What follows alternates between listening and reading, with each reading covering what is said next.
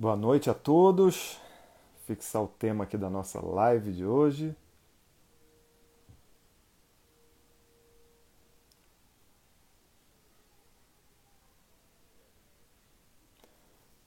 E aí, Rafael, tudo bem? Estou fixando aqui o tema da live que nós vamos fazer.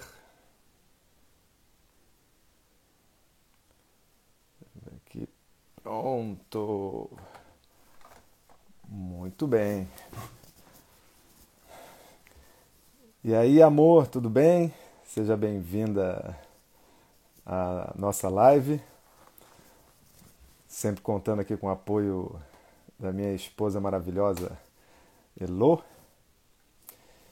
E já vou te chamar, Rafa, vou te chamar aí para a gente dar início.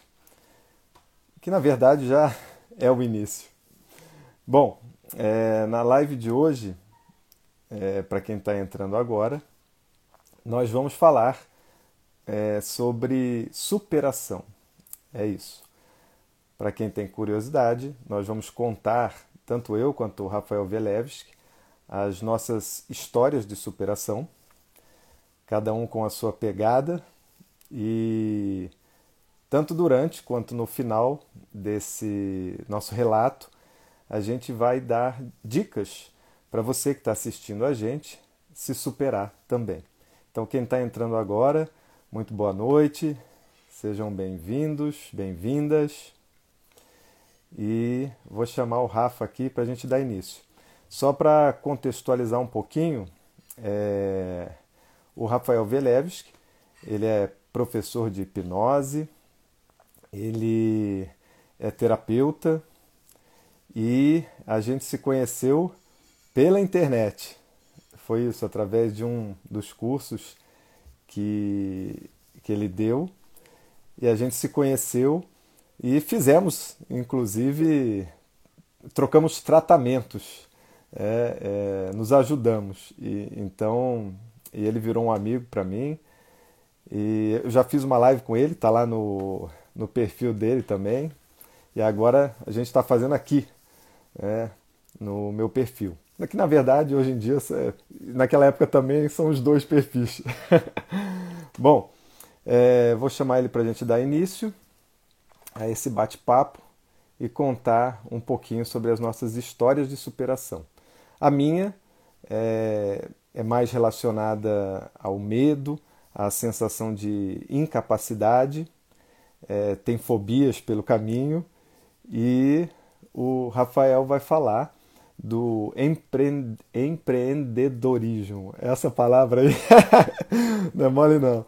Ele vai falar disso, né? É, da caminhada dele, as tentativas frustradas e depois a superação. E vai ser bem bacana. É, no final dessa live, ou próximo, assim, depois da metade, eu vou aproveitar, o Rafa também, mas tem uma técnica que eu vou é, ensinar para vocês, que é o Círculo da Excelência. Não sei se vocês já ouviram falar dessa técnica, ela deve ter outros nomes, mas que ela ajuda bastante para você se superar frente a um desafio. E eu vou, para ilustrar, contar uma situação que eu passei e que eu usei essa técnica é, e foi assim, o resultado foi impressionante. Então vamos lá. Deixa eu chamar ele aqui. Pam, pam, pam, pam, pam, pam. Cliquei em aceitar. Acho que o Rafael vai aparecer em algum momento. Ah! E o som? E o som? Cadê o som?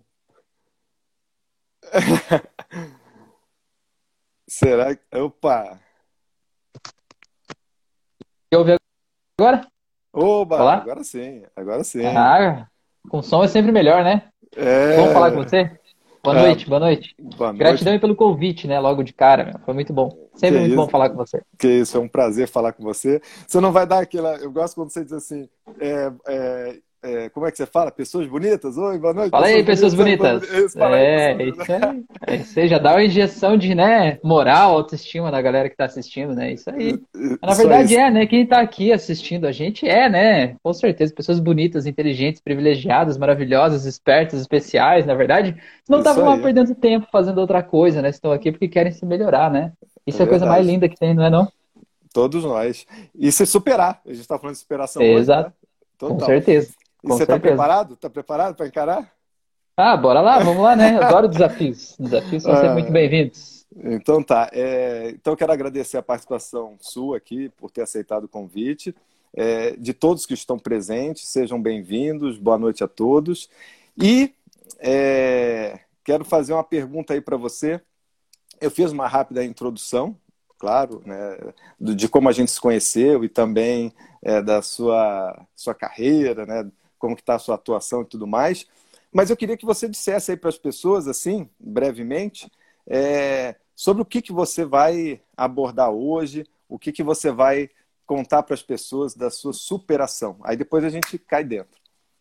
Tá, não é para eu contar a história ainda, só para eu ainda dar não, a introdução. Segura, segura, segura, segura, segura, segura aí, segura aí, vamos gatilho, lá. Vamos usar o gatilho da antecipação para vir mais gente falar. É isso aí.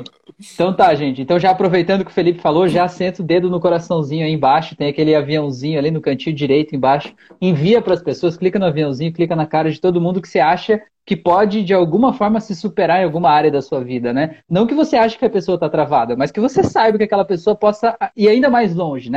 Então envia para ela para ela vir aqui também saber que dá para ir mais longe do que ela já foi.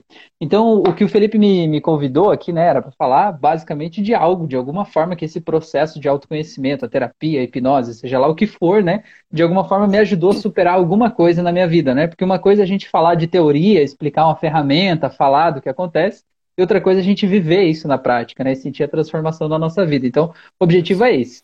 O que eu queria falar aqui, então, né, dentre as coisas que a hipnose ou a terapia trouxe para minha vida, eu vejo que, para mim, de alguma forma, ela me ajudou a resolver a minha principal dor, né, que era justamente na área do empreendedorismo, na área, é, de alguma forma, financeira. Assim. Eu tive três empresas antes de chegar no processo de terapia aqui, né, eu fiz um concurso público, trabalhava numa empresa pública, aí eu tive uma empresa, fali, eu tive uma segunda empresa, não foi muito legal, tive a terceira, não foi muito melhor do que a segunda, e aí eu vi que se eu não entendesse o que estava rodando aqui na minha cabeça, né, como se de alguma forma fosse um programa pré-estabelecido ali, né, um piloto automático ali, eu ia ter uma quarta, uma quinta, uma décima empresa e eu ia continuar sempre patinando, né? Tipo do banhado ali. Então, a hipnose me ajudou a entender o que é isso, reprogramar os meus padrões e de alguma forma eu me ver de um jeito muito melhor, sabe? Deixando para trás aquela insegurança, uma crença de que é, a minha história não era importante, uma crença de que eu não tinha nada para acrescentar às pessoas, uma crença de que todo mundo faz melhor do que eu, né? Que o meu trabalho não merece ser pago, não merece ser reconhecido e tal, né? Que qualquer preço que eu cobrar por uma sessão parece que é caro demais. Porque é o que eu sentia quando eu comecei, né? Parece que para ajudar os outros precisava ser de graça. Então, isso tudo, de alguma forma, eu fui mudando ao longo do tempo, né? E aí, é, eu acho que esse é o, o foco aqui de hoje, né? Então, você quer saber o, o, um pouco o resto dessa história aí, você tem que compartilhar isso aí, né? Pra gente chegar a mais gente aí, tá bom? Isso aí. E que superação, porque eu acompanhei isso também, esse processo, né? Pois é, pois é. Você tá aí desde o começo, né? Parte dessa história eu tô aí, junto contigo. É, eu, Com toda a, certeza vou aproveitar aqui para ler aqui a Wélida disse o seguinte: não superei nada do que passei ainda, mas quero superar. É isso aí. Mas você está aqui para isso, né? Está no caminho, pô. E aí, quero esperar. Ela falou de novo aqui. É, uhum. e, aí, e aí, falando um pouco né, da minha, né, o, o lado que eu vou trazer aqui para as pessoas, eu já tinha uma crença é, que era de que eu não consigo. Então, ela tinha tudo a ver com a incapacidade, né? Eu me sentia incapaz e, portanto, uhum. tinha baixa autoconfiança, é, que tem a ver uhum. com isso. E, e aí eu tinha tanto medo, é, eu acho que, acho não, né? É, é, porque é um conjunto de fatores, mas a, a minha infância, a forma como eu fui criado, é, influenciou, com certeza. Eu fui o primeiro filho e eu tive uma super proteção. É, uhum. aquela, eu também tipo pai helicóptero, né? Uhum.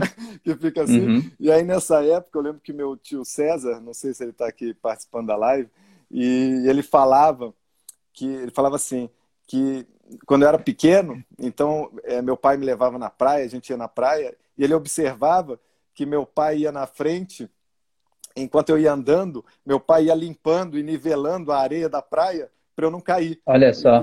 Tirava hum. todos os obstáculos que tinham para eu andar ali sem, sem nenhum perigo. E eu fui, uhum. eu fui criado de certa maneira, assim, durante uma boa fase, dentro de uma bolha. E isso, uhum. e, mas, e ao mesmo tempo, existia também uma cobrança, né, de, é, de ser, é, de ir muito bem nos estudos, né, de, de desempenhar muito bem as atividades e tudo mais. Então, por um lado tinha a exigência e por outro lado tinha a superproteção. E só uhum. para você ter uma noção, né, é, Rafa, só para você ter uma noção, teve um, uma época da minha vida, quando eu cheguei na adolescência, que eu me deparei muito com, com as dificuldades, porque os meus pais se separaram, né, uhum. é, um pouco antes de eu entrar na adolescência, e aí quando eu entrei na adolescência, eu, aí que isso aumentou dentro de mim. Eu ficava, nossa, mas. É mas... Mas a tua mãe te super protegia também ou era só o pai que ia limpando areia na frente? Era o, era, era o pai. O pai que era Então, mais. aí, aí os pais separaram e você ficou com a tua mãe, é isso? ah, eu fiquei com a minha mãe. aí o bicho pegou, é, na verdade, não tinha pegou. ninguém para arrumar areia para você ali, né? eu não tinha. E aí, é, eu, eu entendo perfeitamente que eles fizeram o melhor que eles queriam para mim, era um cuidado, né? E, então eu entendo tudo isso. E aí é, a gente tem um, um, amigo meu que fala assim que a gente não está preparado para as coisas que vão acontecer. A gente simplesmente sai uhum. enfrentando uhum. né, na vida. exato. E aí é, quando chegou na adolescência, eu lembro que eu, quando meu pai, eu falei para ele assim, pai, mas como é que eu vou fazer? É, como é que eu vou estudar é, sem você? Como é que eu, eu vou fazer o meu, o meu dever? Como é que eu vou ir bem nas provas? Eu lembro que isso era tipo, não sei se era indo para o colegial, que é o ensino médio, né? E aí ele uhum. falou assim: Mas filho, eu tenho certeza que com a base que eu passei para você e tudo que, que eu te ensinei, você vai ser capaz, você vai conseguir. E de fato, uhum. eu consegui. Mas eu fiquei com muitos medos. Cara, eu tinha medo de ir na.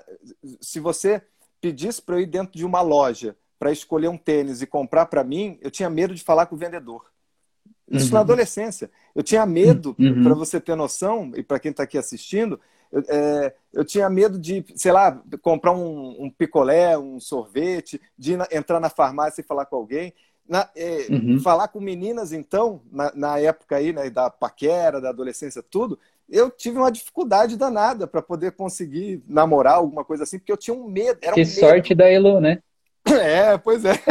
Sorte da Elon que eu me libertei disso.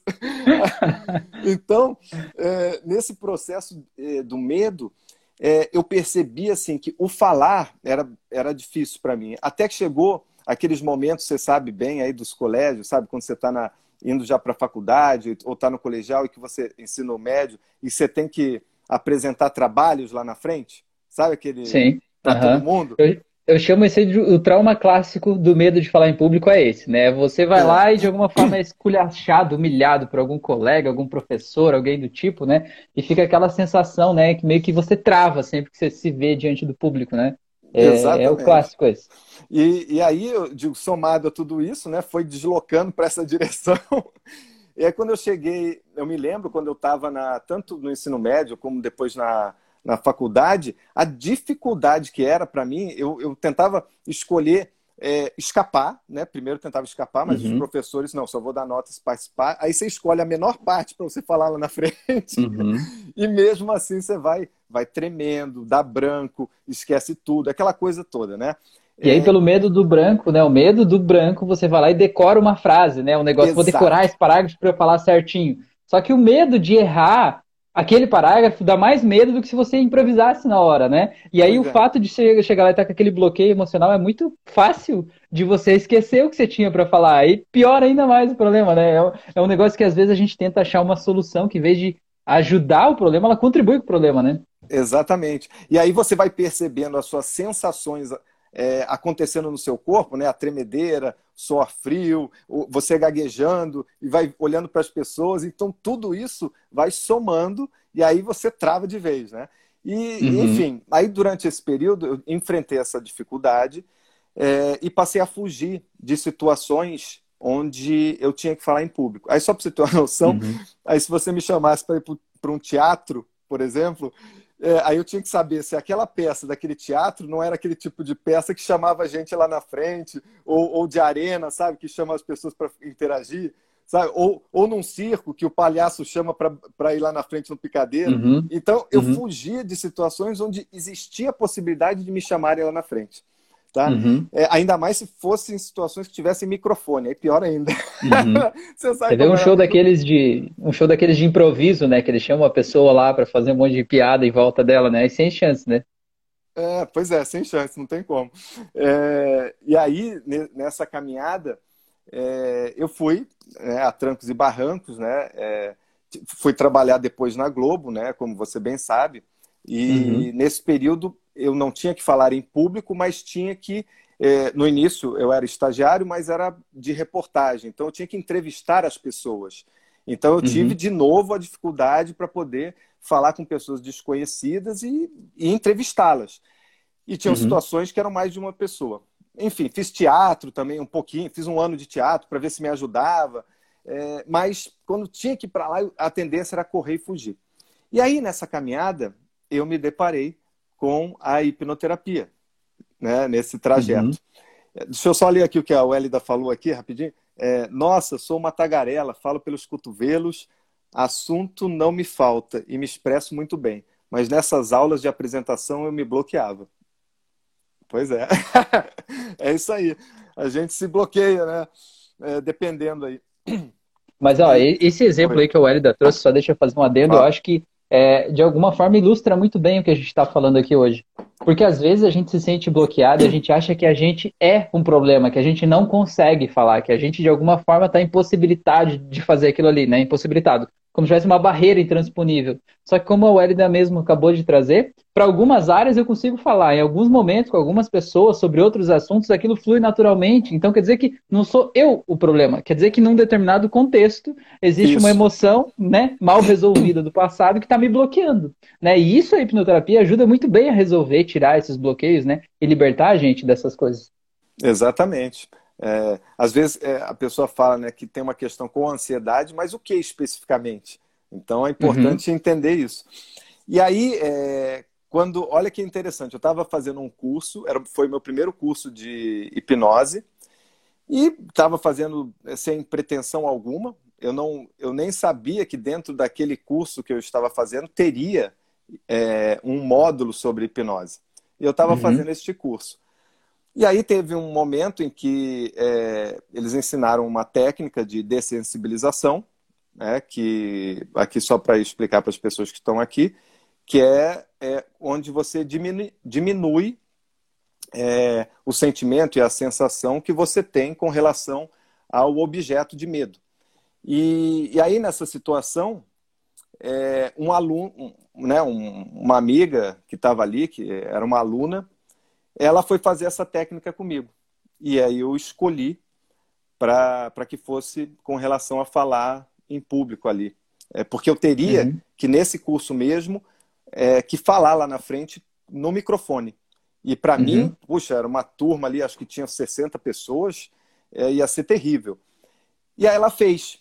E aí foi impressionante. Uhum. Depois que ela fez aquilo, no, eu não lembro se foi no mesmo dia ou no dia seguinte que eu tive a situação de falar em público, é, eu fui e, e não foi. É, é, claro que o medo é, existia, mas não aquele uhum. medo uhum. descontrolado, não aquele medo paralisante, né? né? Paralisante. Uhum. Existia o um medo porque é natural do ser humano. Também existia uhum. uma ansiedade porque eu ia ali falar, né? Uhum. Mas não a ansiedade também desregulada. E aí, uhum. quando eu fui, é, eu estava, primeiro, animado para ir. Olha que coisa interessante. Uhum. Eu, eu queria me colocar à prova, então tinha um estímulo acontecendo dentro de mim.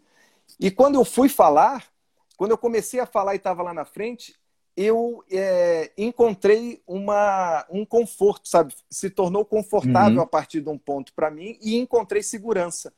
Naquele uhum. momento, né, passado aquele início, eu fiquei tranquilo e fiquei com o microfone e falei. E depois falei várias vezes no microfone ao longo do curso, que durou. De... Depois o pessoal dias. queria pegar o microfone de você e você não soltou mais, né? Falando, não, não, peraí, deixa eu contar mais uma história aqui. Pois é, pois é.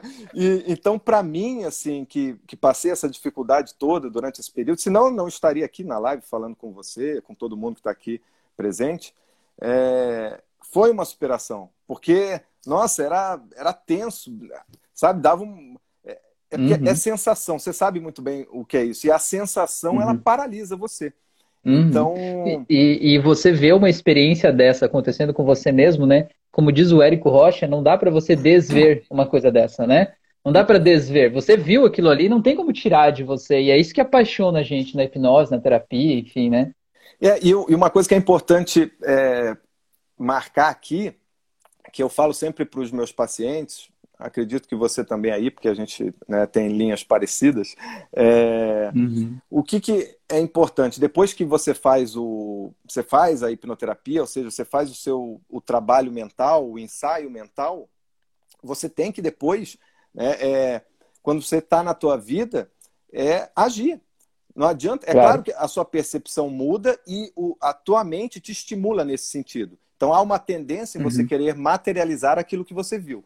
Mas, de qualquer uhum. forma, é, depende de você também a ação. Então, porque claro. você pode caminhar é, de volta por aquilo que você, aquele padrão é, que estava, mas uhum. você agora tem um novo caminho e, uhum. está aberto dentro de você e, uhum. e, você tem a nova percepção e você está sendo atraído por aquilo, atraído no sentido de que é, te estimula, te motiva a ir uhum. por ali. Então, nesse momento é confiar no trabalho que você fez é, uhum. E de uhum. fato ir lá e, e, agir. Porque à medida e assumir, você... né? E, e assumir. assumir. a tua responsabilidade, do tipo assim, não é o Felipe Exato. que fez uma sessão em mim que vai me mudar. É Isso. eu que tenho que querer me mudar com a ajuda do Felipe, né? Que nem você vai pra academia, você quer ficar com a barriga trincada, né? Você vai pra academia, o personal trainer te dá um treino lá para você fazer e você não faz nada do que ele te diz. A culpa é do personal trainer? Não, o personal trainer não é bom. Ele me fez um plano lá que não mudou nada. Eu continuo com a mesma gordurinha aqui embaixo, né? Cara, mas você tem que fazer a tua parte, né? E quando Exato. trata da nossa mente, as pessoas às vezes querem uma solução milagrosa, né? Quer que alguém venha e tire o mal de dentro de mim, né? E eu continuo fazendo tudo o que eu sempre fiz. É, e, e o que eu aprendi, assim, com essas ações, logo depois desse, é, desse é, dessa sessão que eu fiz de hipnoterapia, e fui lá, falei é, a minha esposa até brincou aqui, agora tem que esconder o microfone. e aí, olha só. É, pois é. Então, é, o que, que eu percebi? Conforme eu fui agindo, é, a minha confiança foi aumentando em mim mesmo. Porque aí eu fui vendo é, aquilo se materializando no, no mundo real, uhum. né? E, uhum. e, na hora que você vai vendo aquilo, você ativa e reforça o que está lá dentro, a sua percepção vai naquela direção e é o que uhum. passa a fazer sentido para você. E não tem. Uhum. É, é, dificilmente, quando você está agindo e está vendo tudo acontecendo, você volta para trás. Entende? Uhum. É, e, e por isso que eu falo dessa importância de, da ação. Né? É uhum. É isso aí. Agora. É que antes... nem, é que nem, é que nem o, nesse exemplo né, que você deu de. Era uma limitação, era uma barreira tua, e que você sentiu que você superou aquela barreira, você quebrou aquela barreira. É que nem o, o cachorro que ele fica preso na corrente a vida inteira, ele nunca saiu dali. Aí, de repente, um dia a corrente arrebenta e ele sai. A hora que ele saiu, ele pensa assim: opa, mas se eu pude vir até aqui, aonde mais eu posso ir, né? É mais ou menos isso que a gente vive, né? Quando quebra uma barreira dentro da gente, gente diz, opa, o que me limitava não me limita mais, onde mais eu posso ir? Né? E aí abre um leque de opções, né? É muito legal isso. Exatamente. Gostei do exemplo do cachorro, hein? é bem isso. Ó, eu vou agora dar um intervalo na, na minha história, eu continuo mais depois. Eu quero ouvir a sua agora. Ah, beleza, tá bom, valeu então. Então, é, eu, eu passei por várias situações assim muito parecidas assim na criação, no jeito de olhar as coisas, enfim, né? Essa coisa dos pais de alguma forma querendo estar sempre protegendo, quase super protegendo, querendo evitar de sofrer dores de alguma forma, assim, né? Querendo pegar no colo, viver numa bolha dentro do possível ali, né? É, e isso de alguma forma vai fazendo a gente, quando a gente chega na vida real, vamos dizer assim, né? Você você tem que dar conta daquelas coisas que estão acontecendo ali, né? Não tem aquele colchão amaciando a tua queda, né? Você vai cair e vai bater no chão. Então você precisa aprender a levantar sozinho, né? É, então, acho que isso é um, aprendizado que, pra gente, né, como pai, você é pai, eu sou pai também, quem está assistindo aqui que tem filhos, eu acho que esse é o aprendizado que a gente deve levar para a vida, né? A gente não pode impedir os nossos filhos de viver, né? E não estou dizendo que os nossos pais fizeram isso comigo, mas eu digo quando a gente, como pai, olha o nosso filho é, em frente ao novo desafio, como quando começa a ficar de pé, quando começa a engatinhar, quando começa a caminhar, é, faz parte do nosso processo, né? Eu deveria fazer, a gente incentivar ele, sabendo que ele vai correr alguns riscos, mas que aqueles riscos são necessários, né? Tipo o Felipe lá tropeçar na areia da praia e cair, Acontece, crianças fazem isso, né? E a gente não vai poder passar a vida impedindo ele de fazer isso. Então a gente precisa aprender a soltar, né? E eu sei que a tua esposa trabalha muito com isso também, porque muitas Sim. pessoas, né? Muitas mulheres que eu recebo, o grande problema da vida delas é porque elas estão querendo super proteger os filhos, estão sentindo que aquele filho, ele não cabe mais ali embaixo da asa, né? Ele está criando vida própria e aí ela está se sentindo deslocada, perdida, né? Tentando controlar e a gente precisa fazer ela entender que o filho não é ela, né? O filho é um outro ser humano. E a nossa vida, de alguma forma, a gente vai aprendendo as coisas a partir das nossas experiências, né? Então, e, é, desculpa eu... É, te, te, interromper. É, e você vê, né? É, hoje em dia, claro, a gente cada vez tem mais informações sobre isso. Mas naquela época, é, as informações, é, como não tinha internet, né, se você for ver, quer dizer, até tinha, mas não era desse modo como é hoje em dia, década de 80, entende? Então, não tinha, você não tinha um computador para você acessar é, todo o conhecimento você tinha, era mais na compra de livros, em estudos, nessas coisas. E, e tem o fator também do amadurecimento, né? É, os meus pais, por exemplo, é, me tiveram, eles eram novos, então uhum. eram novinhos, então eles estavam ao mesmo tempo que enfrentando toda a vida, eles estavam uhum. aprendendo né? É, uhum. Ali, assim, sem, sem, sem bagagem, sem experiência, sem toda essa uhum. cultura que existe hoje em dia. Uhum. Então, para eles, esse era um aprendizado ao mesmo tempo. É, eles não tinham o amadurecimento também necessário uhum. e eles fizeram o melhor que eles, ach, é, que eles acharam naquele momento, né? Claro. E, claro. e graças a Deus, né, que dessa uhum. forma como eles fizeram, que eu pude é, também me superar e, e moldou claro. quem eu sou hoje em dia. Então, Com certeza. aproveitando aqui só para é, minha gratidão aos meus uhum. pais é, e, e, a declaração de amor aqui para eles. Com certeza. Eu, eu, sempre, eu sempre digo isso para quando eu atendo uma pessoa que de alguma forma não perdoou os pais, né? A pessoa está com raiva do pai, da mãe, com mágoa porque separaram, porque alguma coisa aconteceu lá no passado. É, eu sempre digo, ou porque o pai de alguma forma fazia algo errado, né? Eu sempre digo para a pessoa assim, né? Se ela já tem filho ou se ela não tem, eu digo assim: você hoje está totalmente preparado para ter um filho? Aí a pessoa sempre me olha com uma cara assim, né? Tipo, como assim? Falei, cara, porque ninguém está preparado para ter um filho. Eu tenho duas e eu sei disso. A gente pode achar que tá. É. Mas quando o filho nasce, você tá cheio de problemas internos, conflitos, ansiedades, medos, frustrações, dilemas. E você tem que fazer de conta que tá tudo bem ali, porque você ainda tem um outro ser humano que depende de você, né? Aí quando eu faço isso, a pessoa se coloca um pouco no lugar do pai. Eu digo, ó, oh, teu pai era assim também, do mesmo jeito, né? E não é aquele super-homem que a gente como filho, como criança, a gente espera que seja, né? Na verdade, isso só existe na TV e no cinema, né? Na vida real, todos são humanos, todos erram, enfim, né? Isso acaba geralmente gerando um rapor, assim, né? Para a pessoa poder perdoar, assim. Tá, mas deixa eu ver aqui. A, é, eu, é isso que eu ia te falar, para ler rapidinho aqui só algumas pessoas. Ah, tá. A Wélida falou aqui, ó, mais um dia em uma reunião da empresa com mais de 100 pessoas, eu levantei e fui na frente agradecer pela oportunidade. Eu me superei nesse dia. Isso aí, Wélida, com certeza. Ó, a Karen falou, eu quebrei a principal hoje, né? O padrão familiar. É isso aí, padrão familiar a gente vai seguindo nem percebe, né? A gente vai repetindo. O Alexandre falou que bolha é sempre seguro.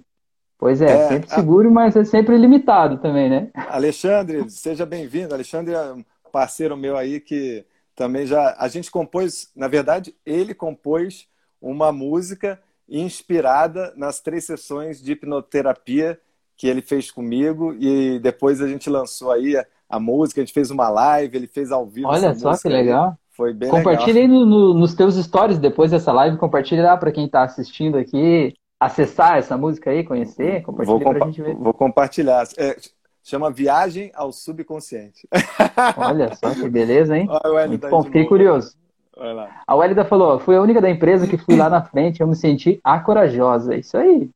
Tem que, tem que superar, né? É aquela questão, o medo ele tá aí para proteger a gente. Só que a coragem não é falta de medo. Coragem é você decidir seguir em frente mesmo com medo, né? Você de alguma forma é, ser maior do que o medo. Às vezes o medo é paralisante mesmo, né? Mas se a gente for esperar a gente não ter medo para você começar a fazer alguma coisa, esse momento nunca vai acontecer. Tá. Imagina que a pessoa se sente insegura em dirigir, por exemplo. Se você for dizer só vou pegar um carro para eu dirigir quando eu me sentir completamente seguro, mas a pessoa nunca vai dirigir, porque a segurança vem da prática, vem do tempo, né? Vem Exato. da experiência, né? Exatamente. Então você precisa seguir em frente. A Wélida falou: sou muito super protetora, eu quero controlar meus filhos em tudo, por medo deles se machucar. Olha aí, Wélida. Olha aí, ó. Essa live é para você então, mulher. Estamos aqui hoje, justamente por isso. Beleza, tá. Então deixa eu Vai falar lá. da minha história aqui agora, que a gente chegou no fim do chat aqui. É, então, aí eu fui lá, eu trabalhava, a minha primeira faculdade foi jornalismo também, né? Como eu sei que a tua também foi, né? Foi. Aí eu trabalhava como repórter de televisão. Aí eu fiz um concurso público, entrei numa escola, uma instituição federal, trabalhar na parte administrativa. Fui diretor de administração dessa escola, né? Não tinha nada a ver com a minha formação inicial, nem com as minhas experiências iniciais, né? E aí eu queria empreender, queria empreender. Eu tinha comprado uma casa, vendi a casa, abri uma cafeteria com a minha esposa, né? E a gente foi lá, investiu uns 50 mil reais que tinha da, da, venda da casa e a gente em seis meses faliu e ficou devendo uns 100 mil, mais ou menos. Mais ou menos por aí, assim. Foi um tombo grande. Aí o que, que eu fiz? Eu criei uma empresa, né? Uma marca de café. Eu comprava café na fazenda, torrava, criei minha marca de café, vendia para outras cafeterias, supermercados, enfim, como se fosse um, um, subnicho, né, daquele mercado onde eu estava. É, e aí eu, né, eu trabalhei dois anos com isso, foi legal, assim, mas não alavancou, né, do jeito que eu queria, assim, né. É, eu senti, não sei se vocês gostam de café, vocês participam desse mercado do café, mas eu sempre digo para a Fran, assim, que esse é o custo de você ser pioneiro em alguma área. Porque, assim, o que, que era o meu nicho, o meu foco do café naquela época? Eu, naquela época, seis, sete anos atrás, tinha, assim, no supermercado o café tradicional e daí tinha o café gourmet, que era muito mais caro, né? E não tinha ninguém no meio do caminho. Então eu criei um café intermediário, que ele era um 100% arábica, com a qualidade do gourmet, né? Só que com preço intermediário também. Hum. Só que não tinha mercado para aquilo ainda, porque aquilo não existia, aquele nicho de mercado, né? A galera que estava acostumada a tomar o café tradicional achava aquele café muito fraquinho, com gosto diferente. A galera que era acostumada com o café gourmet, que pagava, sei lá, muito mais caro no pacotinho, olhava pro meu muito barato e achava, tem alguma coisa errada aí, né? E aí, tipo, aquele mercado não existia. Agora, se você for no mercado e procurar os cafés especiais de 250 ah, gramas, tem. tem uma prateleira inteira, né? É. Só que na minha época não tinha, só tinha eu, né, aqui na minha cidade, região. Mas enfim, é o custo, né? É o custo que a gente precisa pagar para entrar em determinadas situações. Mas enfim, aí depois eu saí de lá, comecei a fabricar móveis de madeira. Não tem nada a ver com isso, mas foi uma oportunidade que a vida me trouxe. Comecei a fabricar móveis de pallet, sabe aquele pallet que vai embaixo do, de, de, de transporte, né? Aí eu fazia e tal, e até estava começando a entrar dinheiro, estava fluindo, né, de alguma forma, mas não era a vida que eu queria para mim. Eu passava o dia inteirinho sujo de serragem, eu tinha renite, aquele nariz ficava escorrendo, virava nojeira, aquele negócio todo lá. E aí a empresa era só eu, né? Eu que vendia, eu que produzia, eu que comprava o material, eu que entregava, eu que cobrava. Você vira nos tudo, 30. Né? É, exato. Mas o que eu percebi nessa empresa aí é que, ainda que ela estivesse dando um pouco melhor do que as outras, eu só tinha o necessário para sobreviver, digamos assim, sabe? Na minha cabeça, na minha consciência, eu queria ter uma empresa, sabe, global, que vendesse para o mundo inteiro, exportasse móveis, que tivessem todas as grandes é, lojas, né? que, que vendesse imóveis da minha empresa e tal. Mas na vida real o que eu tinha era só eu sozinho trabalhando no fundo de casa ali com a serra tico-tico ali, né? Me batendo ali, todo sujo, enfim. Aí o que eu entendi, eu parei, olhei e disse, cara, se eu não mudar esse padrão que está acontecendo dentro de mim, não vai adiantar eu fazer uma quarta, uma quinta, uma décima empresa, eu vou continuar meio que sobrevivendo, eu vou continuar meio que dando cabeçada aí, né? Eu preciso entender o que está acontecendo. E é isso meio que me jogou nesse processo de autoconhecimento. Eu digo que todo terapeuta, ele não é terapeuta por vocação do tipo, ah, eu nasci com uma inspiração de ser terapeuta. Geralmente você foi, deu tudo errado na tua vida, você foi jogado lá embaixo, e aí de alguma forma lá embaixo você tinha que se reinventar, e aí você encontra, né, esse processo de autoconhecimento, de terapia, e diz, cara, como é que pode ser tão simples assim? Por que ninguém me disse antes, né? E aí você começa a querer ajudar as pessoas com isso. E aí nesse processo aí eu senti assim quando eu comecei a, a atender as pessoas, eu me senti inseguro, né? Eu não sabia que eu podia realmente causar uma transformação na vida das pessoas. Eu achava que é, o meu processo não valia a pena, que o meu processo ainda era muito fraco, digamos assim, que muitas outras pessoas faziam melhor do que eu. Eu sentia que eu devia criar conteúdo assim para o YouTube, fazer auto-hipnose. E aí, quando eu começava a pensar em fazer isso, eu pensava assim: tem tanta gente melhor do que eu, tem tanta gente que já faz isso há tanto tempo. Quem sou eu para começar a fazer isso, né? É, eu não tenho nada a ver com isso aqui, né? Eu sou fabricante de móveis, né? Eu sou torrador de café. Quem sou eu para falar de terapia, de hipnose e tal? Mas ainda assim eu tive que seguir em frente, comecei a usar a auto-hipnose comigo mesmo, né? E dizer, não, eu posso, eu consigo, eu sou esse cara, né? Eu, eu não sou quem eu fui, Quem eu fui é uma coisa. E quem eu sou a partir de agora é quem eu escolho ser daqui para frente, Isso. né? Então, eu, eu, vejo que a hipnose, principalmente, ela mudou em mim o meu posicionamento, não no sentido de eu me sentir assim como um sobrevivente do, da, da história que eu vivi até aqui, que é o jeito que eu olhava antes, né? Eu passei a me identificar como a pessoa que está construindo a pessoa que eu quero ser, né? Então, todo dia eu pego e vejo quem eu quero ser daqui um ano, daqui dez anos, quem é esse Rafael? O que, que ele faz, né? Com o que, que ele trabalha? Como é que ele se sente, né? Como é que ele interage com as pessoas? E eu sinto que eu preciso começar a agir e me portar de acordo com essa pessoa. Porque é essa, essas coisas que eu fizer no dia a dia que vão me aproximar disso que eu quero, né? É o que você estava falando agora há pouco, né? É o poder da nossa ação, da gente colocar em prática aquilo que a gente pensa. Porque a gente só pensar e ficar na nossa mente, fazendo mudanças, mas a gente não agir de acordo com aquilo ali, é, é, não traz um resultado prático na nossa vida, né? Faz a gente só ficar no mental, né? E a gente agir diferente é muito, assim, é, é, tira a gente da zona de conforto, né? Você fazer uma coisa que você nunca fez é totalmente desconfortável na primeira claro. vez. Mas na segunda vez vai ficando um pouquinho mais confortável. E depois você vai ficando mais tranquilo. De repente, quando você vê, aquilo ali já, já é natural para você, né? Então eu vejo que para mim foi basicamente isso, assim, né? E me ajudou muito nessa questão do, de valorização e de poder cobrar mais pelo meu processo também, porque quando eu comecei a atender e perceber o resultado que as pessoas tinham, eu senti que aquilo ali tinha um valor, né? E que aquele valor é, é, sabe, qual que é o valor que você pode cobrar para você causar uma transformação profunda na vida de uma pessoa, né? Que nem você falou, superar uma fobia, superar um medo, às vezes deixar um vício para trás, controlar a ansiedade, retomar a tua vida, né? Sair de uma depressão, isso não tem um valor monetário. É, e antes eu achava que, ah, como eu estou ajudando as pessoas, eu não posso cobrar. Porque imagina, a pessoa já está numa depressão, a pessoa já está com problema financeiro, a pessoa já está sofrendo, né? Eu vou estar tá causando algum tipo de prejuízo para essa pessoa, né? Quando eu cobro. E eu precisei mudar essa mentalidade, entendendo que eu não estou dando prejuízo, pelo contrário, né? É, a, a, aquela mudança que a pessoa tem depois do, do, processo ali faz com que ela ganhe muito mais dinheiro e muito menos tempo do que ela se ela continuasse lá, né? E talvez atendesse ela de graça se ela não se engajasse no processo, não sentisse que aquilo ali é realmente a chave da mudança dela, né? Então eu senti que para mim foi basicamente nesse ponto foi a, a, maior mudança que aconteceu na minha vida. E, e quantos anos, né, que é, a gente fica patinando até o momento que parece que é, eu estava lendo sobre isso, estava é, vendo aí em outro um, pelo Instagram e aí eu vi uma frase assim falando sobre propósito, né? Claro uhum. que tem o propósito de viver. A gente vem aqui para viver e para sobreviver. Então tem esse propósito natural. Mas é, dentro disso você pode ter vários propósitos ao longo da sua vida. É a maneira como você vai usar a sua, as suas, aquilo que você pode chamar de vocação. Né? Uhum. E, e aí, é, ali, o, o que eu assisti né, e estava vendo, a pessoa estava dizendo o seguinte, que é, para não se preocupar com, o, com a busca por um propósito, que o propósito encontra você. E você vai uhum. saber na hora que ele te encontrar. Então, a, uhum. sua, a história que você conta é, parece, assim, me fez lembrar disso, porque parece que casa isso, né?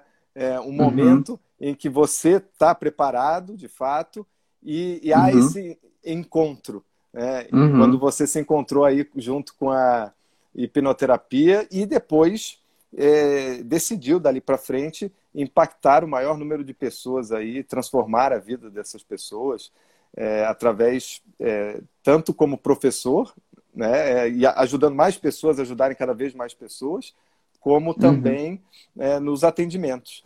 E... É, eu, eu senti que foi bem isso mesmo, né? De alguma forma isso chegou, né? Chegou, a gente só precisa eu acho que estar de olhos abertos, né, para a gente ver as coisas, porque às vezes o que, o que é para a gente fazer, ou a porta que vai tirar a gente daquele lugar escuro, sombrio onde a gente está, ela tá ali na nossa frente, ela tá batendo na tua cara, só que você não olha para ela porque você quer fazer ir por um outro lugar, né? Você quer forçar a entrar por uma determinada porta, né? Por exemplo, sei lá, fez uma faculdade e você já tem 10 anos de carreira naquela área, aí você está estagnado, parado, se sentindo deprimido, sei lá, e aí é tem uma oportunidade para você aqui, ó, sabe? Tá brilhando, lindo, aquela portinha maravilhosa, você vê o céu azul lá, tá pronto para você. Mas você diz assim, não, eu vou continuar por aqui, porque eu não vou jogar fora meus 15 anos de preparação, 10 anos de trabalho, não sei o que lá, o que, que as pessoas vão pensar, eu só sei fazer isso, nunca fiz outra coisa, isso aqui eu não quero, né? E aí você fica aqui assim, isso aqui eu até acho legal, mas como profissão nunca, jamais, porque eu sou isso aqui, né? Fica aí então, né? Fica aí pois no é. direito de ficar aí, né? Só que a gente precisa abrir os olhos para ver o que, que a vida está esfregando na nossa cara que a gente não quer ver, né?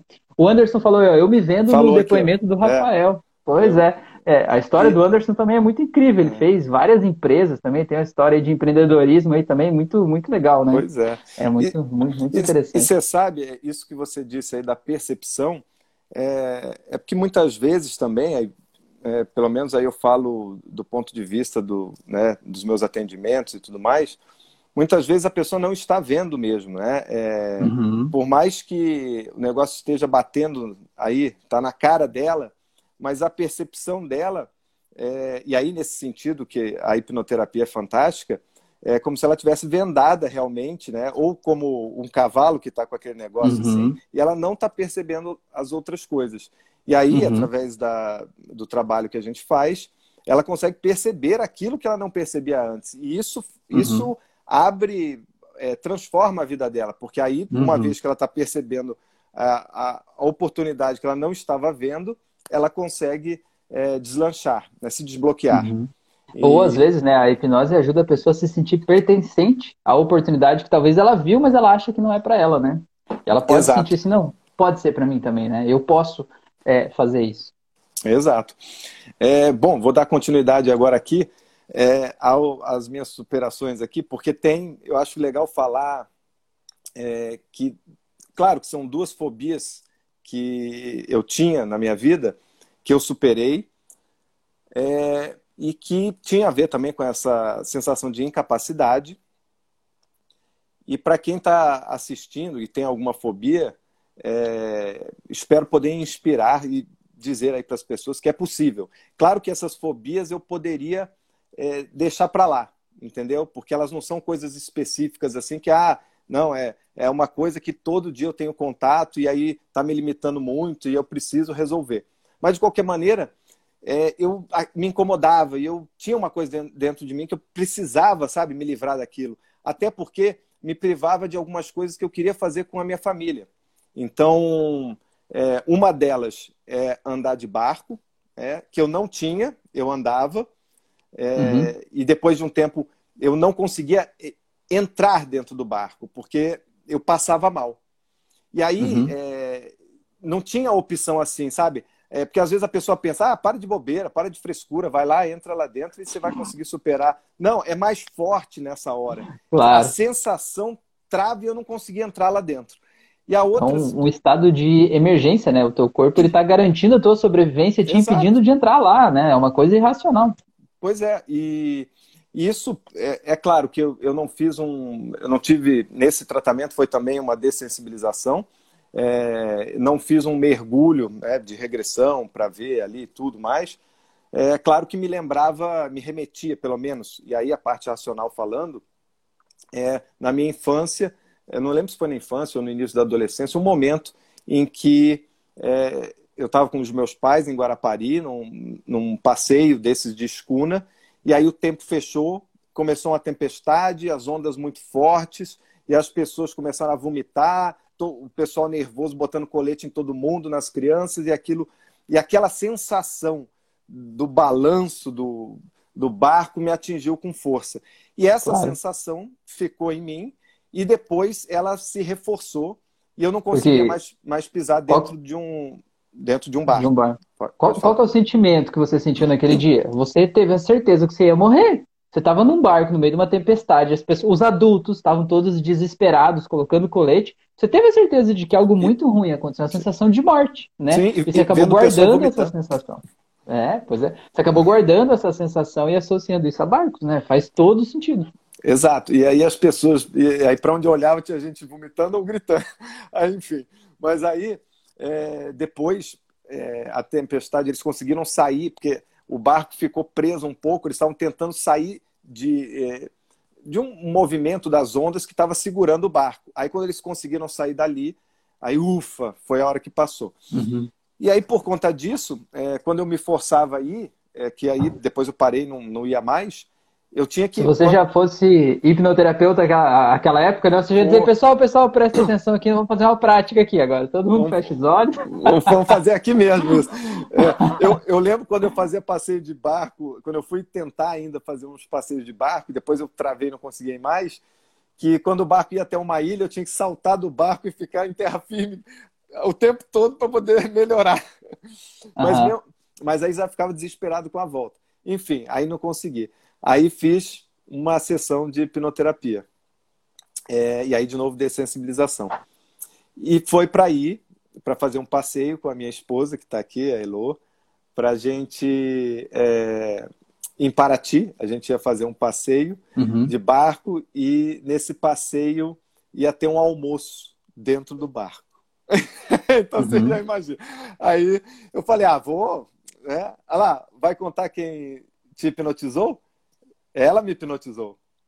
Eu pedi Aí pra... sim, hein? Eu ensinei. Aí sim, senti firmeza eu, agora. Eu ensinei a, a Elo para que ela pudesse é, fazer uma hipnose comigo né, naquele momento, para uhum. que, eu, que eu conseguisse, é, porque eu sozinho não estava conseguindo fazer.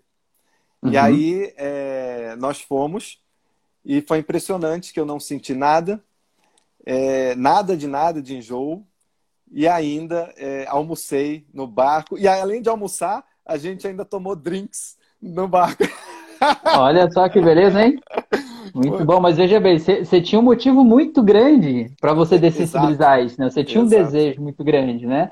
E aí você aí, tinha confiança na, na, tua hipnoterapeuta aí também, né? Que ela também tinha um interesse muito grande em fazer isso dar certo. Então não tem como dar errado uma coisa dessa, né? É, ela tem a foto aí, ela falou, eu tenho a foto. É, a gente registrou esse momento. É. Muito e bom, muito bom. Esse é um. E o outro, e que esse me limitava só de poder ir com o meu filho ou com a minha esposa, né, na roda gigante, por exemplo, era a roda gigante, que eu andava, detalhe, eu andava em roda gigante, eu não tinha problema. Eu andava, inclusive, em roda uhum. gigante, que era aquelas cadeirinhas sabe? Que você fica, que são abertas uhum. e você fica com o pezinho para fora assim. Uhum. Pô, que é coisa e desce mais... um ferro aqui que eles dizem que é um cinto de segurança serve para nada aqui, né? é, Que é coisa mais sinistra que isso. E aí eu andava, foi isso mesmo. E, e, bondinho, que tinha a mesma. Aí eu fui, falei, cara, mas por que, que eu tenho essa questão com bondinho e com roda gigante? E aí eu fui perceber que era a sensação. A sensação de uhum. ficar pendurado balançando assim, ó. Uhum. Esta sensação me incomodava. Também não fiz uma regressão para ver de onde veio essa sensação uhum. e tudo, mas foi de novo uma dessensibilização. Só que neste caso, é, aí eu fiz através da auto-hipnose, porque eu já estava uhum. com mais prática, né? E, eu já conseguia fazer comigo mesmo. E aí eu fui fazendo, e depois que fui fazendo, eu encarei a roda gigante detalhe, uhum. eu ia em outras coisas, eu ia em montanha-russa, ia, ia outro, uhum. mas a roda gigante, nossa, eu travava e não ia. Pra você ter uma noção, teve uma vez que eu falei, vou com, com o meu filho para. Agora eu vou, vou enfrentar, vou com o meu filho. E, e naquela época, eu, eu, eu, ia com a energia de coaching, sabe? Aquele negócio só de uhum. vou com a Sei. energia do coaching, vou, vou enfrentar. Eu piso na brasa, né? Eu ando no caco de vidro, eu vou eu, andar na montanha russa também. Eu, eu, eu fui, vou na roda gigante. Aí fui para a roda gigante na hora que a roda gigante começou a girar, é, e aí começou a fazer aquele balanço.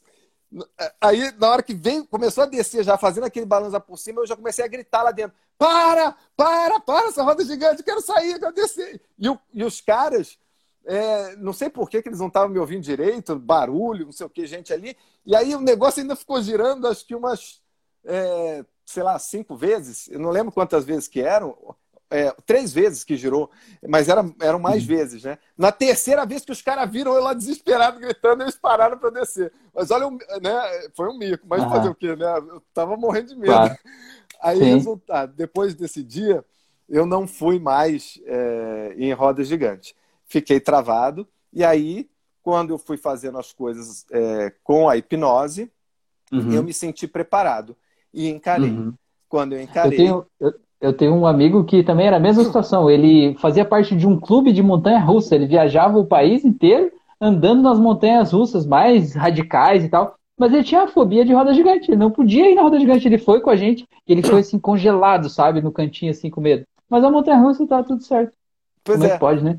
É, a montanha-russa, para mim, me dava segurança que travava assim, ó, tac, tac, tac, tac, aí ficava todo travado. Uhum. É, mas, enfim, aí eu superei isso, andei na roda gigante. E, e, detalhe, quando eu andei, no início eu fiquei travado, né? Meio tipo assim, uh, meio travado, só que aí eu percebi, ué, não tô sentindo nada.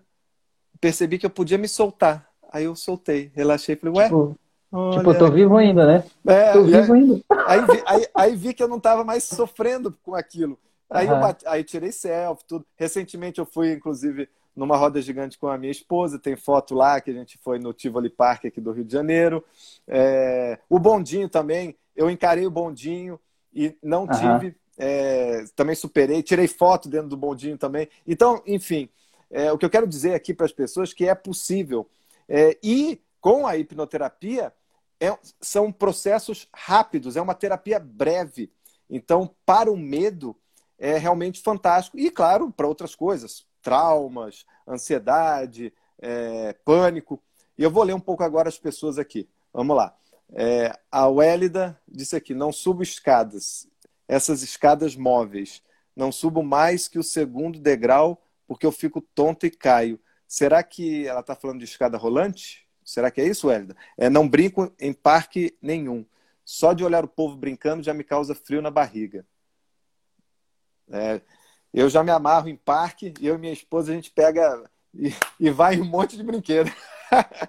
Aqui ela falou assim: ó, tenho fobia de sapo, não suporto ver nem fotos que fico mal.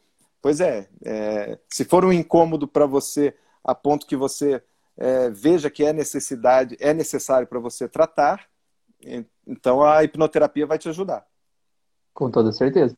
Hum, nesses, nesses quesitos todos aí não é? Agora, Rafa, eu queria que você desse umas dicas aí, enfim, ou uma técnica, alguma coisa que você pudesse é, passar para as pessoas, depois eu passo a minha, é, para que elas pudessem se superar, é, encarar uhum. os desafios e se superarem. Beleza. Só a Wélida falou que essas escadas que usam em lojas, essas portáteis, deve ser aquelas que abrem assim, né? É, hum. Tipo. Ah, sei, um, aquela. Ah, entendi. Entendi. Entendi. Tá. Então, vamos lá. É uma técnica que eu gosto muito de fazer e eu uso comigo mesmo, sabe? Eu uso várias vezes, assim, sempre que eu sinto que alguma coisa está me incomodando, alguma coisa está me bloqueando, me limitando, alguma coisa está me impedindo de fazer alguma coisa ali, né? É, eu falo assim, né? Eu percebo isso, né, acontecendo e digo, cara, eu vou fazer isso. Então, o que, que eu uso? Eu uso basicamente, né, uma técnica muito simples que é de duas telas mentais. E a primeira é a seguinte: imagina, por exemplo, que, é, sei lá, eu estou me sentindo com medo do futuro. Sei lá, eu acho que eu não sou, vamos dizer assim, uma crença de desvalor, né? Acho que, sei lá, ou acho que eu não sou um terapeuta bom o suficiente, que talvez eu vá atender uma pessoa e que aquela pessoa não vai ter resultado nenhum, né? E de alguma forma vai prejudicar, né? Então eu estou me sentindo inseguro, fico ansioso, começa a roer as unhas, né? Começa a suar a mão, que são os sintomas da ansiedade, diante de um medo que de alguma forma está me paralisando, querendo me paralisar. Então quando eu percebo isso, eu paro e pergunto para mim mesmo, Rafael, do que, que você está com medo, né? Do que, que você está com medo? Eu acho que essa é a pergunta primeira que a gente tem que fazer, né? Do que eu tô com medo? Eu tô com medo de, sei lá, dar errado o processo, vamos dizer assim, né?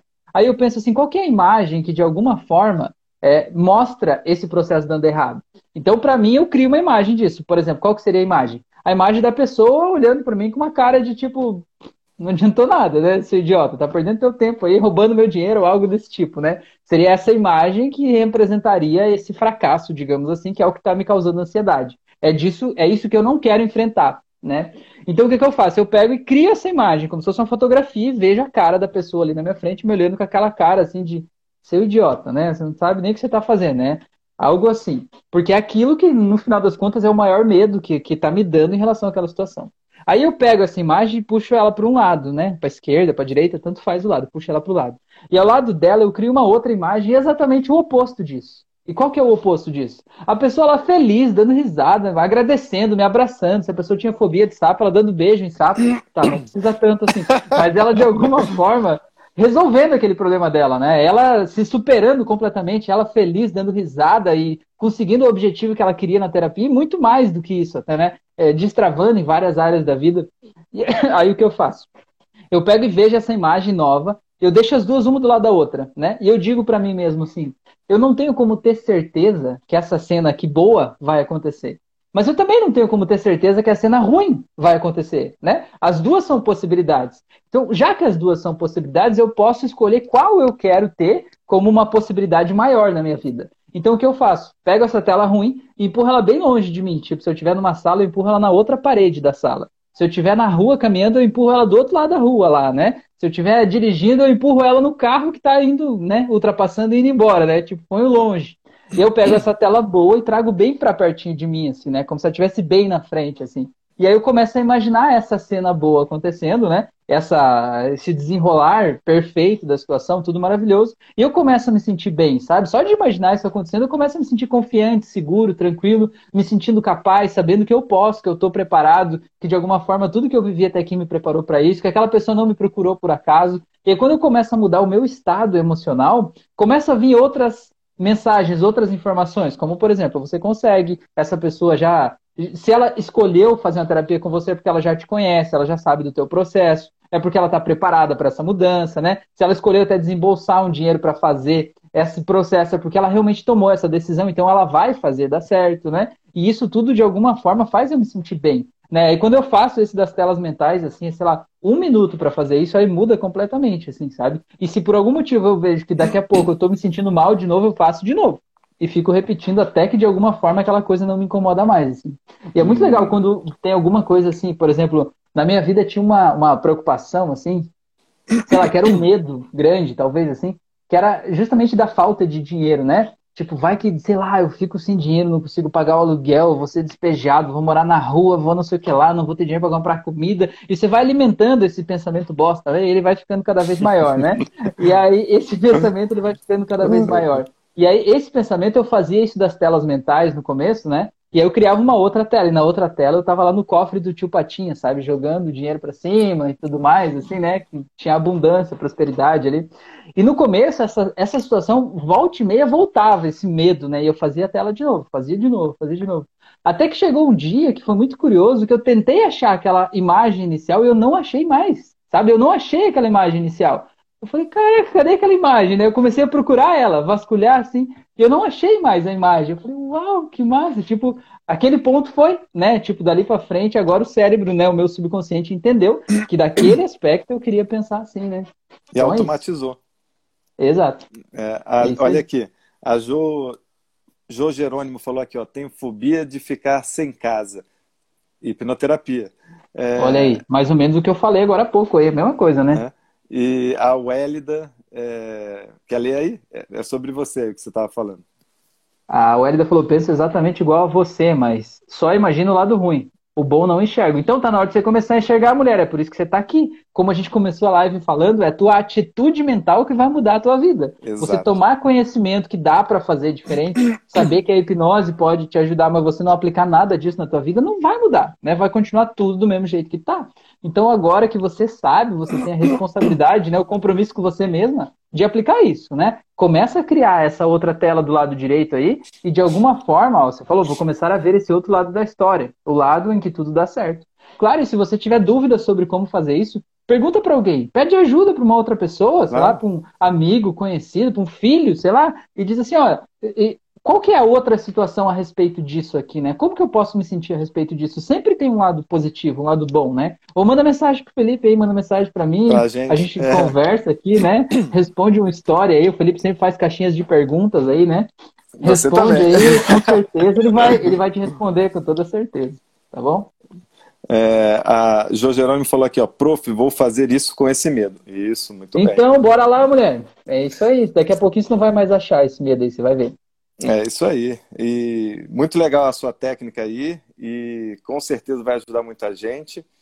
Agora é botar em prática, né? O que você falou. Não é adianta ficar aqui só a gente passa, a gente fala e depois e também é aquela coisa, né? às vezes as pessoas acham também que ah, foi bom você pontuar que você fez algumas vezes até o que o seu subconsciente uhum. entendeu e automatizou.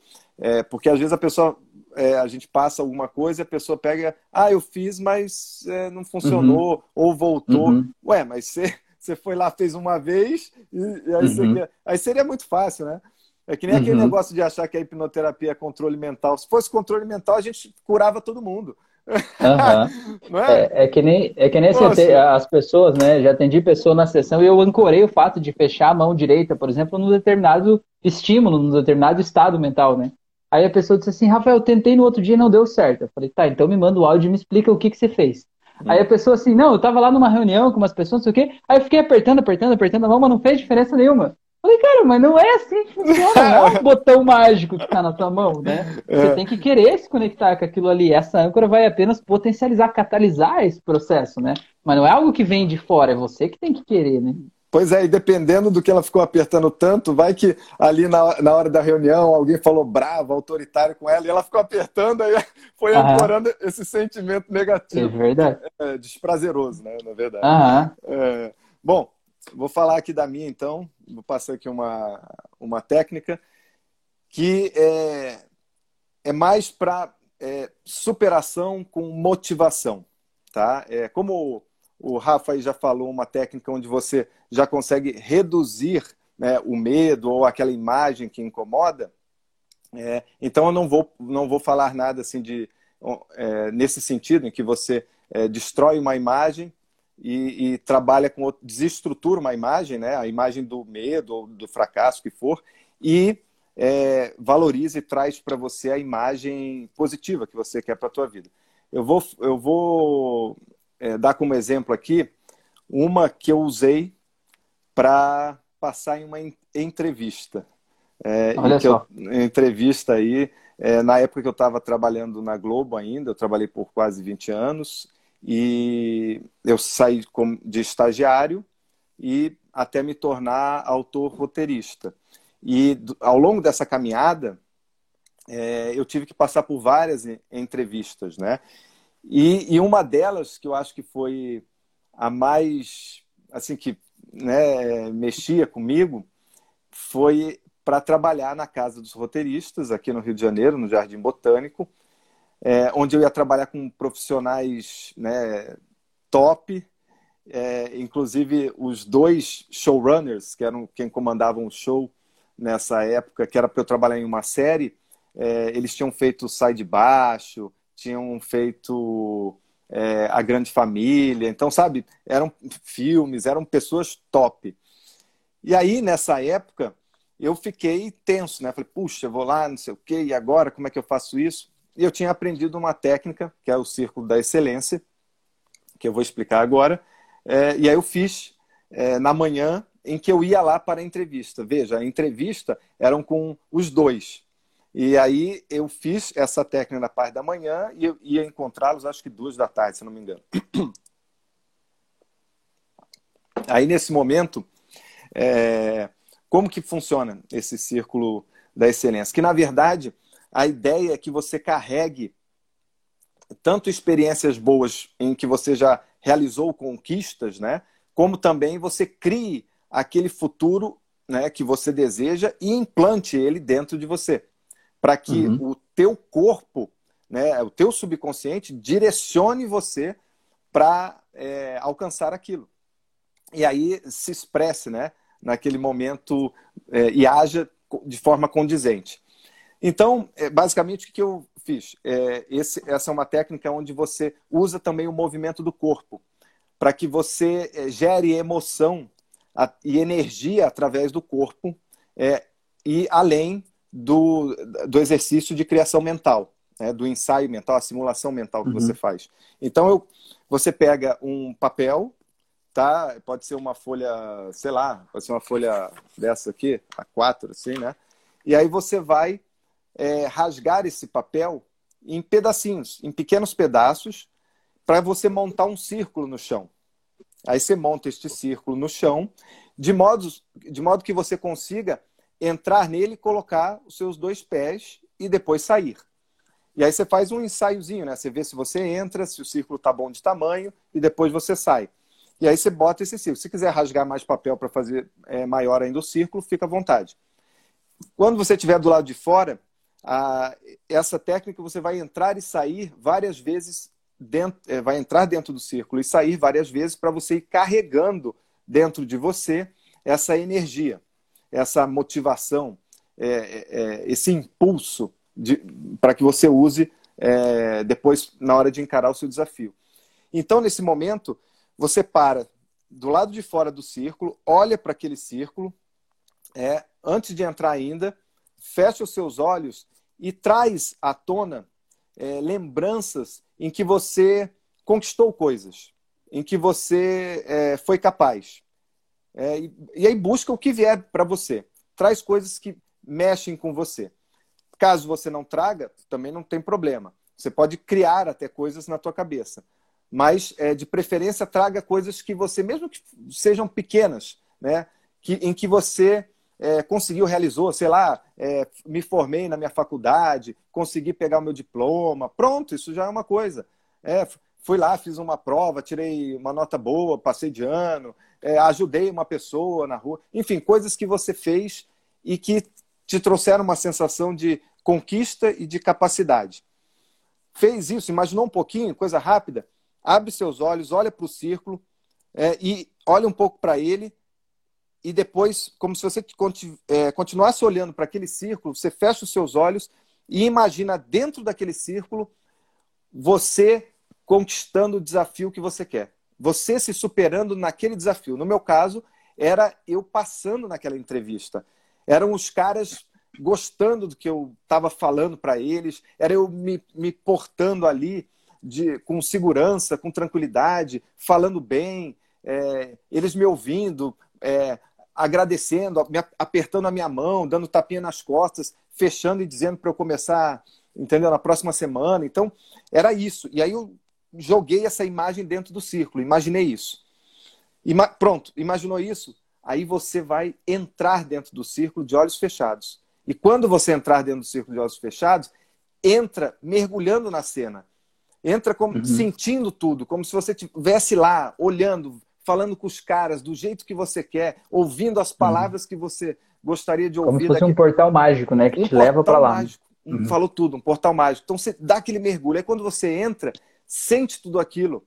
É, e aí você carrega aquilo. Pronto, sentiu um pouquinho, sai do círculo de novo. Sai do círculo. Na hora que você sair, você abre os olhos rapidamente, né? Para quebrar esse estado. Uhum. Fecha de novo os olhos e aí você vai entrar de novo no círculo. Só que quando você entrar agora, você entra com uma luz. Entra com uma uhum. luz que representa a conquista.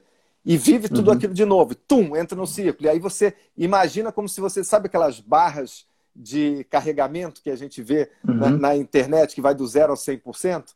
Então, uhum. de load, né? Tá carregando um jogo, uhum. alguma coisa assim. Imagina como se o seu corpo fosse estivesse sendo carregado de energia naquela hora, né?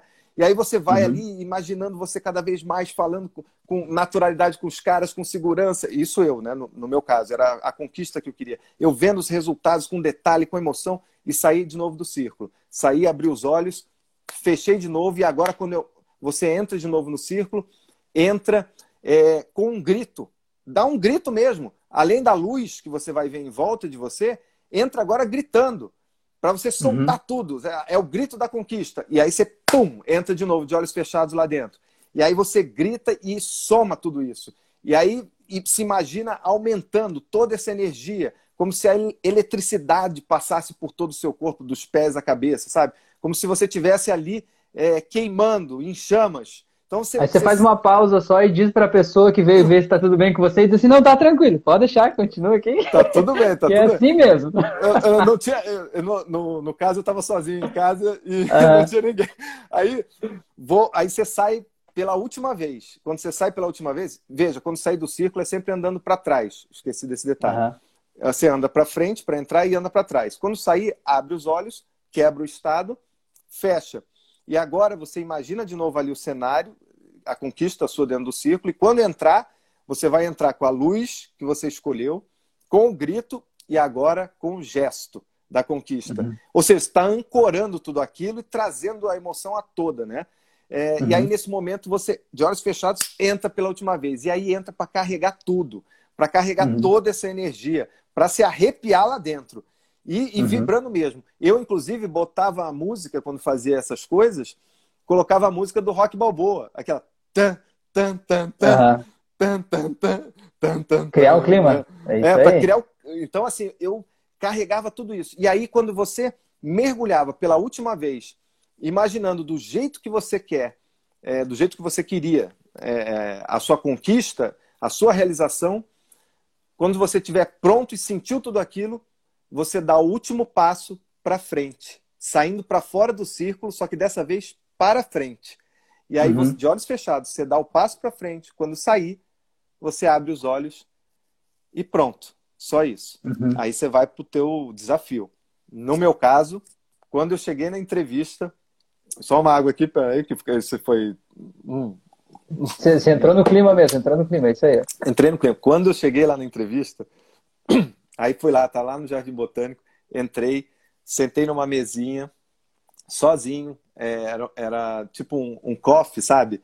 É, uhum. Tinha um cafezinho, essas coisas, mas era do lado de fora, aberto, assim. É, e aí, tipo, uma varanda, sabe? Aí sentei na, uhum. na mesinha, próximo tinha um, até uma mesa grande de sinuca, umas coisas assim. É, e aí fiquei sentado ali esperando. Aí daqui a pouco chegaram os dois. Quando eles chegaram para falar comigo, é, eu apenas aí cumprimentei os dois, eles sem brincadeira. Eles me fizeram no máximo, Rafael e todo mundo está me ouvindo, no máximo três perguntas simples. Uhum. Per perguntas assim que eu não precisava nem ficar falando, contando a minha história, não sei o que, nada. Tipo, responder, uhum. pum, resposta rápida. Uhum. Três perguntas só, assim, mais ou menos. E logo em seguida, falaram assim: é, então a gente vai mandar o e-mail para você, é, é, a gente vai mandar, quer dizer, o material para você por e-mail, as coisas todas, e você já pode começar a ler a partir de hoje mesmo. Uhum. E, e, amanhã, e aí a gente vai combinar o dia que você, os dias que você vai vir aqui a partir de amanhã, enfim. É que, é que de certa forma, eles não precisavam de argumentos para decidir por você. Quando de, pensa em todas as pessoas que chegaram lá com medo, inseguras, né, com aquela coisa desviando o olhar, né, é, ansiosas. E você chegou já sendo o roteirista, né? Você já chegou com a tua pose, com a tua estrutura e disse assim, não, eu vim aqui para entrevista e tal. Eles olharam, aquilo foi tão diferente de todo o resto e disseram, pô, esse cara já é roteirista daqui, né? Não sei como é que a gente não contratou ele antes ainda, né? Ele tá em casa aqui, né? Isso faz toda a diferença. Faz, foi uma conversa de subconsciente para subconsciente. É, exato, exato. É, a linguagem é, não verbal, né? Tava tudo ali. Exato, não, não importava tanto ali o, o que eu fa... qualquer coisa que eu falasse antes de eu falar, né, toda a minha linguagem uhum. não verbal já estava transmitindo isso, uhum. é o que uhum. você falou. É, aí... eles já te compraram, né, pela, pela aparência, pela postura, pelo jeito ali, né?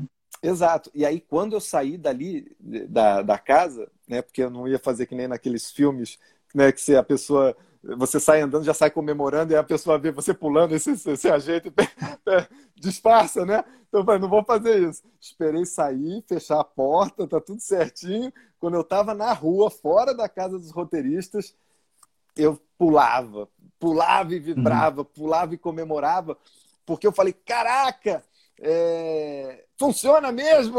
E aí, vibrando com aquilo. E é, é lógico, não é, para quem está assistindo aqui, é como você falou, não é um milagre. Não aconteceu uhum. um milagre aqui. É, isso que a gente cria aqui dentro, há uma tendência em o nosso cérebro depois materializar aquilo. E uhum. se você se permitir, é, ele te conduz nessa direção. É você uhum. agindo e, e, e, e, o outro que está do outro lado, ele percebe isso em você.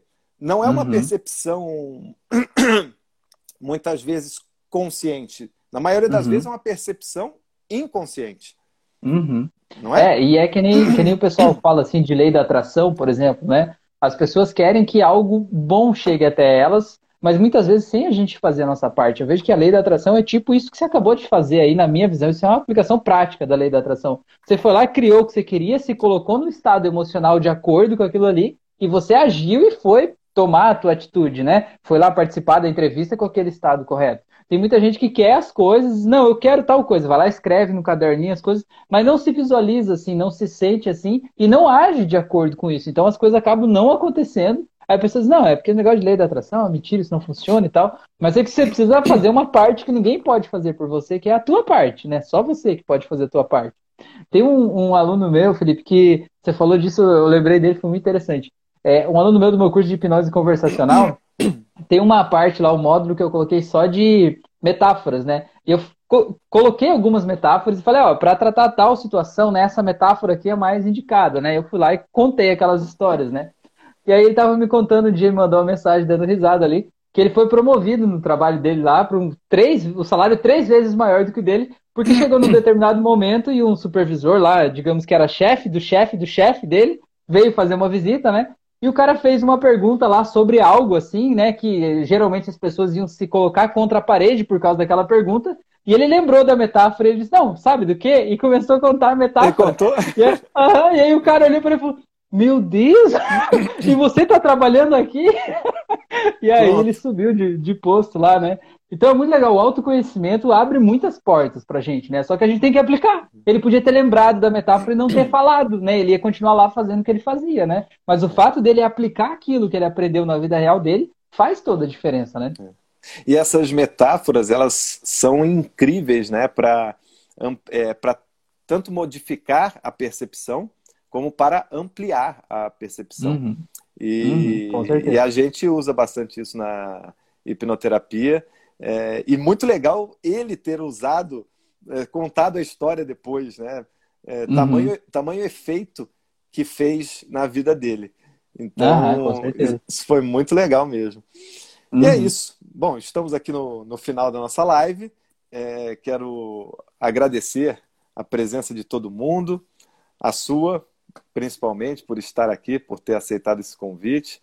Foi muito bom te ver aqui de novo, bater um papo com você. E passo a palavra para você para depois encerrar aqui. É só, só é, um, recado aqui final. Essa live vai ficar no. É, vou postar aqui no meu feed, tá? E também vou postar depois no meu canal do Spotify, é, o Rafael também tem um canal no Spotify. É, o meu é Felipe Lisboa, o dele é Rafael Vielewski.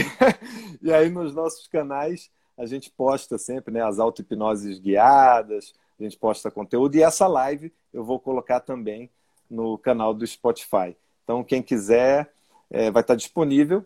E quem quiser fazer as nossas auto-hipnoses guiadas para conhecer um pouco do nosso trabalho, é só acessar os nossos canais no Spotify.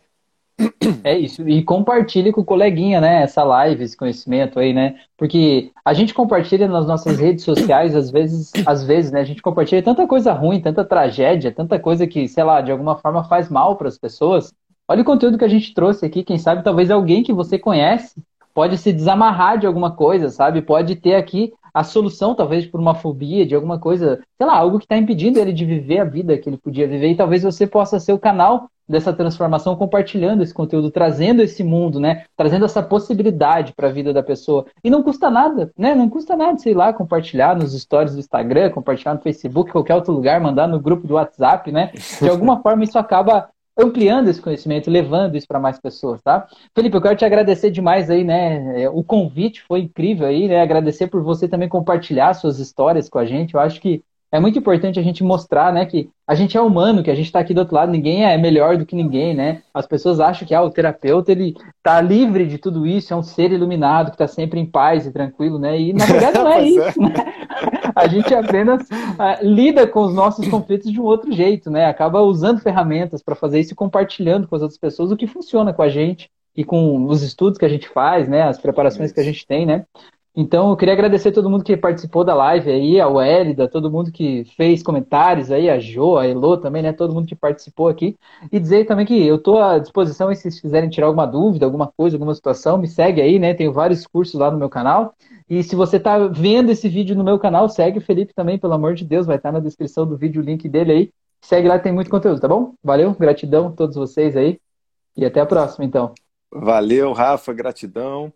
E as suas palavras aí já disseram tudo.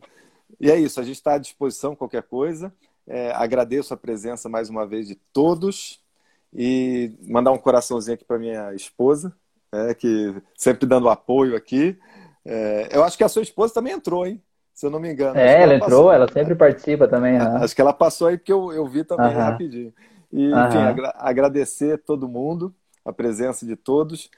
E é isso. Compartilhem e ajudem a gente a ajudar cada vez mais pessoas. Ah, é a Wélida falou aqui no final aqui só. Estava assistindo e arrumando os cabelos para ver se a autoestima melhora. É, obrigado pela live, muito boa. Minha esposa mandou o coraçãozinho. Obrigado pela participação de vocês. Wélida, bora lá fazer um penteado de casamento, sabe? Um penteado não é para dar arrumadinha, é para fazer um penteado daquele, sabe? Aquele penteado. Faz aquele hoje, bate uma foto aí, guarda esse momento aí, lembra do quanto você é incrível, o quanto você é bonita e o quanto talvez faz tempo que você não lembra disso, mas não é porque você não lembra que você não é, né? Então agora é hora de lembrar do quanto você é especial, tá bom? Valeu? Boa é noite. isso. Valeu, boa noite. Até, tchau, tchau.